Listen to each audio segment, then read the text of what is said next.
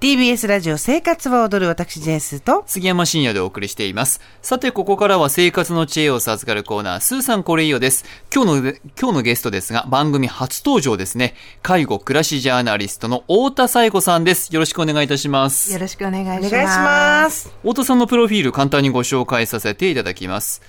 太田さん、京都市生まれでいらっしゃいます。超高齢化社会においての暮らしと支援の2つの視点から情報を発信し、執筆、講演活動などを行われています。AFP 日本ファイナンシャルプランナーズ協会認定の資格もお持ちで、主な著書に高齢者施設お金選び方入居の流れがわかる本第2版子供に迷惑をかけない、かけられない60代からの介護、お金、暮らしなどがあります。趣味はフラメンコ、そして一人旅ということです。実は太田さんと私二度目なんですよね。そうなんですね。以前あのそう対談させていただきまして、うん、3年くらい前に父の介護、親の介護とかケアの件でですね、はい、あの対談させていただいて以来ということで、うん、久しぶりでございます。はい、ですよろしくお願いします。よろしくお願いします。まあシニア世代、えー、ね私たちの方から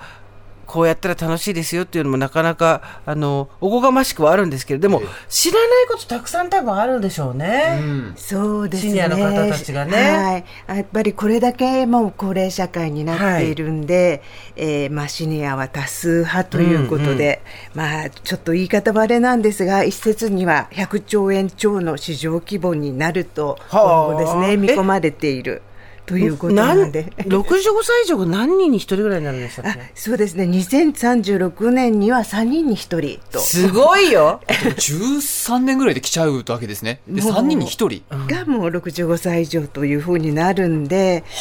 だからまあ、それだけにですね、まあ市場と言われることには、ちょっとまあ抵抗したくなるものの、うん、ますますあの、まあ、65歳以上にとって楽しいこととか便利なこととか快適なものは増えていくと思うんです。そうですよね、はい、今日はそんなシニア世代が楽しめる情報をいくつかご紹介しますのでご自身ご自身そしてご家族にも共有していただけると嬉しいです。はいではシニア世代の生活がもっと楽しくなる情報一つ目太田さんお願いします。はい。公共施設で習い事をしてみませんか？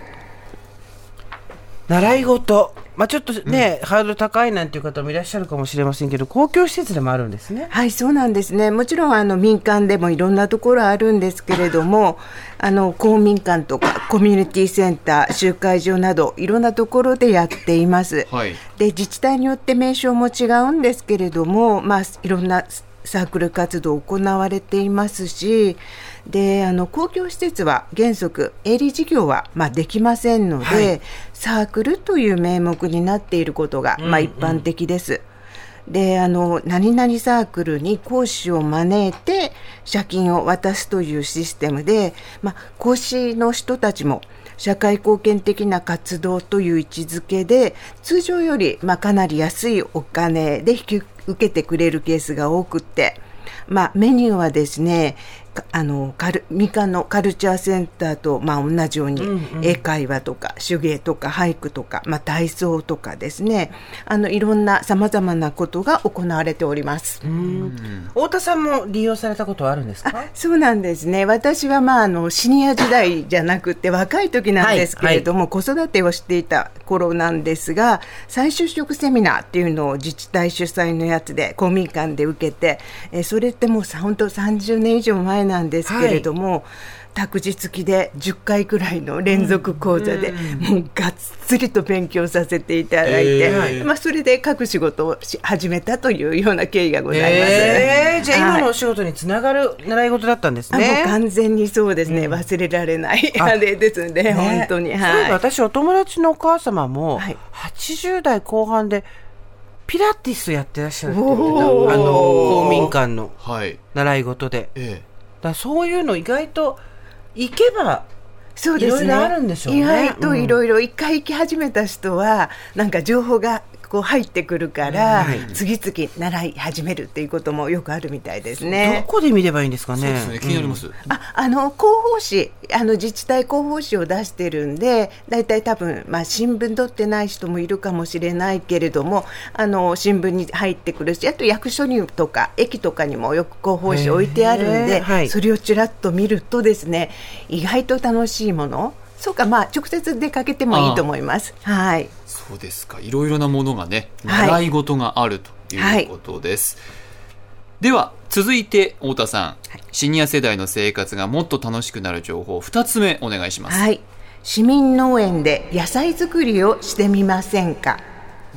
市民農園。はい。あのまあ、地域の住民の方々がですね、はい、まあ、10平米から20平米ぐらいの区画分けされた農地をお借り借りてですねレクレーションの場としてのあの活用する農園のことを市民農園って呼ぶんですけれども、うんはい、結構たくさんあるんですよ。まあ、自治体とか農協とかが運営していて全国に4000箇所以上、うん、都内だけでも2022年3月の時点なんですが430箇所も設置されているっていうことで、えーまはいまあ、マンション住まいの方とか、自宅に庭がなくても野菜とか花を育てることができます。自分の家の近くにそういう場所があるかってどうやって調べるんですか？はいあの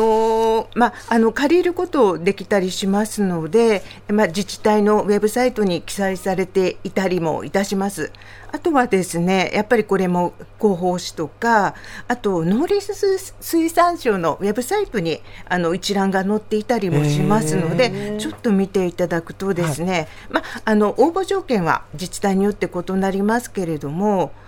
大体これいくらぐらいかかるんですか、はい、割とこう、まあ、お安いというか、まあ、金額はあの人によって捉え方は違うと思うんですが1年間で3000円から1万円ほどです。ほうじゃあそこで野菜作ったら元取れるじゃん。そうです元取れるとか言い方いいんですけど。はい。あの、しかも健康にすごくいいし、ですよね。ナスとかキュウリとか、まあピーマンとか、うん、あの、ラベンダーとか作ってはいなんかハーブのちょっと私お茶をいただいたりとかあのお友達からですねということもありますのでなかなかいいと思います。いいですね。趣味にもつながるかもしれませんね、2つ目は市民農園で野菜作りをしてみませんかということでした、はい、さて太田さん、はい、何かお知らせがあるということなんですが、はい、太田さんの新しい本ですかね。はい。得する、楽しい、安心、シニアの暮らし便利ブックが産業編集センターより税込み1760円で現在販売中ということですね。はい。私これ拝見させていただいたんですけど、はい。シニア向けの SNS が熱いっていう項目がすごい気になって、知らなかった。私やっぱわかんないんだね。やっぱ自分がこう、そこの対象から外れてると。あそうですね、いや私もあの実はあのこれ、まあ、書くにあたってあの、まあ、いろんなサイト覗きに行ったんですけれども、はい、かなり活発なんですよ。趣味人クラブって書いて、趣味ートクラブっていう。そうそうそう、趣味ートクラブっていうところとか。50、60代の、そう、あの、SNS あんのよ。趣味、はい、これ、こっちこっち見て。今、趣味人倶楽部。趣味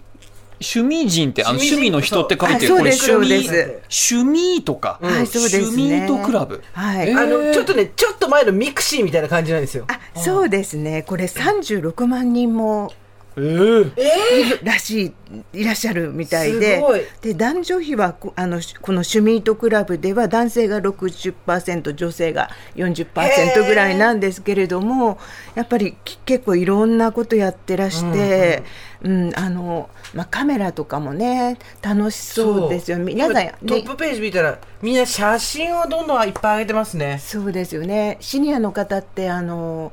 今スマホもまあとっても写真よくなってるし、はい、あといろんなところ行くと皆さん撮ってますよね。そうですね確かにあの観光地行ったりしても、はい、もうプロ顔負けみたいな感じで。うん、なんかあと楽々コミュニティっていうのもあってこれはドコモがやってるシニア向けスマートフォンのユーザー用の SNS。そうですね。知らなかったほら見て。えー、インスタみたいなこれ写真基本写真なんですね。写真がねやっぱ多いですよね。空の写真とか飲み物の写真とかね、はい、海の写真だ。みんなねすごい腕前ですよね、えー、皆さん。趣味とクラブこれは何人ぐらい会員さんがこれもですねえこれ270万人ってすごいですよね、えー、この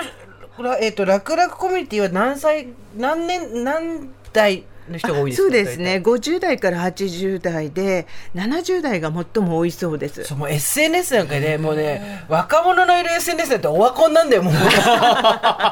もう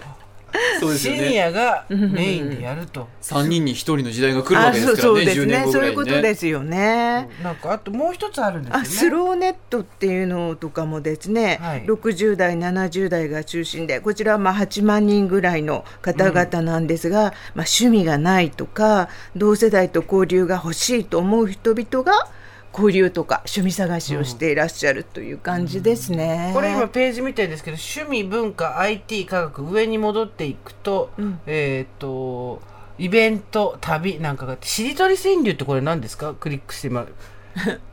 しりとり川柳っていうのが上にあったんですね。そうそう。それちょっとクリックしてもらっていいですか？これはしりとり川柳のサークルなんだあ、でもやっぱ mixi 感覚だね。やっぱもうね、我々感覚はもう老人なんですよ、 mixi。旧 mixi の、 mixi を懐かしい人たちはもうね、シニア層です。私も含めて。私も mixi から世代でしたから。あ、これで自分で書いてって、そうですね。コミュニティで、まあね、やっぱり年代が近いし楽しいのはよくわかりますよね。よね確かにそうだ。こんなことも知らないのとかみんなの話してることがわからないとかってことがないわけですもんね同世代だからね、うん、同世代ですからね。これによって趣味の仲間ができるかもしれないしもしかしたら昔の同級生とばったりネット上で再会みたいなこともあるかもってことですか？ね、で意外なものに自分が意外と興味があったんだっていうことが分かるかもしれないし、まあ、こういうことで楽しみをまあ見つけるっていうのもまあ楽しいですよね、はいうん、やっぱり好奇心を失わないっていうのがうちの父を見ていても一番大事なことかなと思います、ね、趣味ートクラブ楽々コミュニティスローネット皆さんよかったらぜひ覗いてみてください、はいということで今日は介護暮らしジャーナリストの太田紗恵子さんをお招きしました。太田さんありがとうございました。どうもありがとうございました。